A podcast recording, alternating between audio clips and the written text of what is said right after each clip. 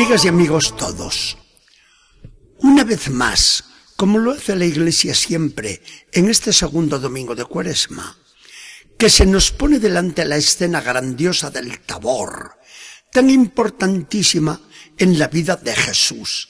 Nos la sabemos de memoria. Jesús, que se pasa la noche orando y hablando con Dios su Padre, en la cima de la montaña. Los tres apóstoles, Pedro, Santiago y Juan, que se despiertan por la mañanita y se encuentran con un Jesús resplandeciente más que el sol. Moisés y Elías, que se aparecen y entablan conversación con Jesús, hablándole de la pasión y muerte que le espera en Jerusalén. Pedro, que exclama loco de alegría y sin saber lo que se dice. ¡Qué bien se está aquí! Venga, tres tiendas de campaña. La voz del Padre, que sale potente de entre la nube. Este es mi hijo queridísimo. Escúchenle. Y después, Jesús solo, el de siempre, el de la vida rutinaria, el que ahora tiene que ir a Jerusalén para ser crucificado y morir. Si queremos ahora discurrir sobre este hecho tan bello y tan grande, ¿no nos puede ocurrir lo de Pedro, que no sepamos lo que nos decimos? ¿No corremos el peligro de interpretarlo equivocadamente? No. A estas horas ya no nos puede pasar esto a estas horas sabemos a qué atenernos sobre la gloria de Jesús y la que esperamos para nosotros. La gloria será el final de todo. Suspiramos por ella. Queremos vernos revestidos de ese esplendor y esa inmortalidad de que Jesucristo hace gala en el tabor. Todo esto son anhelos legítimos. Todo eso es lo que constituye nuestra esperanza. Así, así seremos un día, como lo es ya Jesús a partir de su resurrección. Pero antes está el subir a Jerusalén y morir. Hay que cerrar los ojos, como Abraham, para vivir de la fe. Hay que aceptar como Isaac, el ser atados y puestos sobre el altar para ser sacrificados. Como dirá Jesús cuando todo se haya cumplido, hay que sufrir la pasión para entrar en la gloria.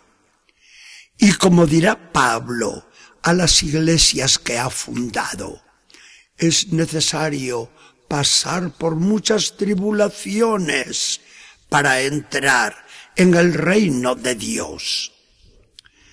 Hoy necesitamos decir algo acerca del hecho de Abraham y de su hijo Isaac, a los que acabamos de aludir y ya que escuchamos también esa lección en la liturgia de hoy. Dios había hecho a Abraham una promesa antes de salir de su tierra de los caldeos multiplicaré tu descendencia como las estrellas del cielo. No tenía hijos y sin embargo cree.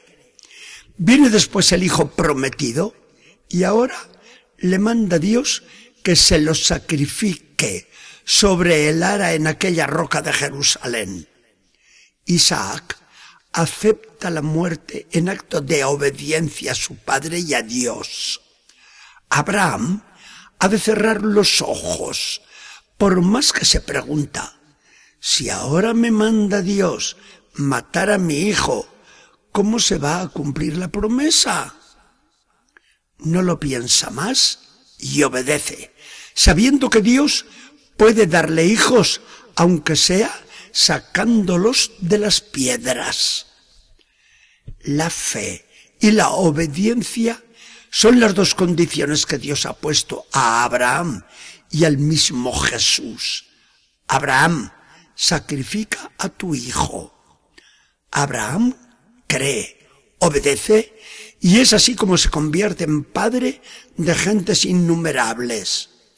Y Dios Padre le dice lo mismo a Jesús. Jesús, sube a Jerusalén y muere, poniéndote sobre el altar de la cruz como Isaac sobre la leña. Jesús obedece y sube convencido a Jerusalén. Y ante sus puertas exclama unos días antes, si el grano de trigo no cae en tierra y no muere, permanece solo, pero si muere, germina y da mucho fruto. ¿Y quién puede contar hoy la multitud de los salvados por la sangre de Cristo? Aquí está todo el misterio de la vida nuestra.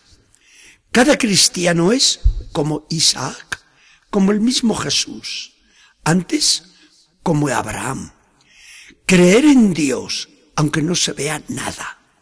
Obedecer a Dios hasta cuando pide el sacrificio último. A Abraham le pidió que matara a su hijo, aunque después le detuvo el brazo antes de que el padre asestara el golpe fatal. A Jesús le pidió la propia vida, sacrificada nada menos que en la cruz. En la iglesia lo vemos esto cada día. Vemos que los grandes santos son precisamente los que no se miden en la fe y en la obediencia. Se necesita a veces mucha fe para descubrir a Dios en la propia vocación. ¿Es esto una imaginación nuestra en estos momentos? No. Y quiero poner un ejemplo como simple comparación, ¿eh? Todos hemos oído más de una vez, si yo me hubiera casar de nuevo. Dar razón al conocido refrán chino. El matrimonio es una gran mansión en la cual quieren entrar todos los que están fuera y de la cual quieren salir todos los que están dentro. Está muy bien que hagamos broma y gastemos humor con el matrimonio. Pero si somos personas de fe y hemos visto cómo la providencia de Dios ha llevado a algunos al matrimonio en el que a lo mejor no la pasan lo felices que pensaban, lo que se necesita no son divorcios, ni separaciones, ni malentendidos, sino un amor generoso que vence todas las dificultades con la gracia de Dios que nunca falta. Ponemos la comparación del matrimonio como tantas otras circunstancias de la vida. Porque esto se da en cualquier estado y situación de la vida nuestra. Por eso el cristiano se dice convencido, Dios me quiere aquí, pues aquí estoy. Dios me sujeta en la enfermedad, pues en la cama me clavo. Dios me pide este sacrificio, pues se lo doy con toda el alma. Así, y sólo así, mira uno sin cansarse el tabor, porque se va diciendo, esa gloria de Jesús, esa gloria será mía. Si la estoy tocando ya con la mano, pero si la estoy tocando ya, aunque antes haya de subir a mi Jerusalén. Que el Señor nos bendiga y acompañe.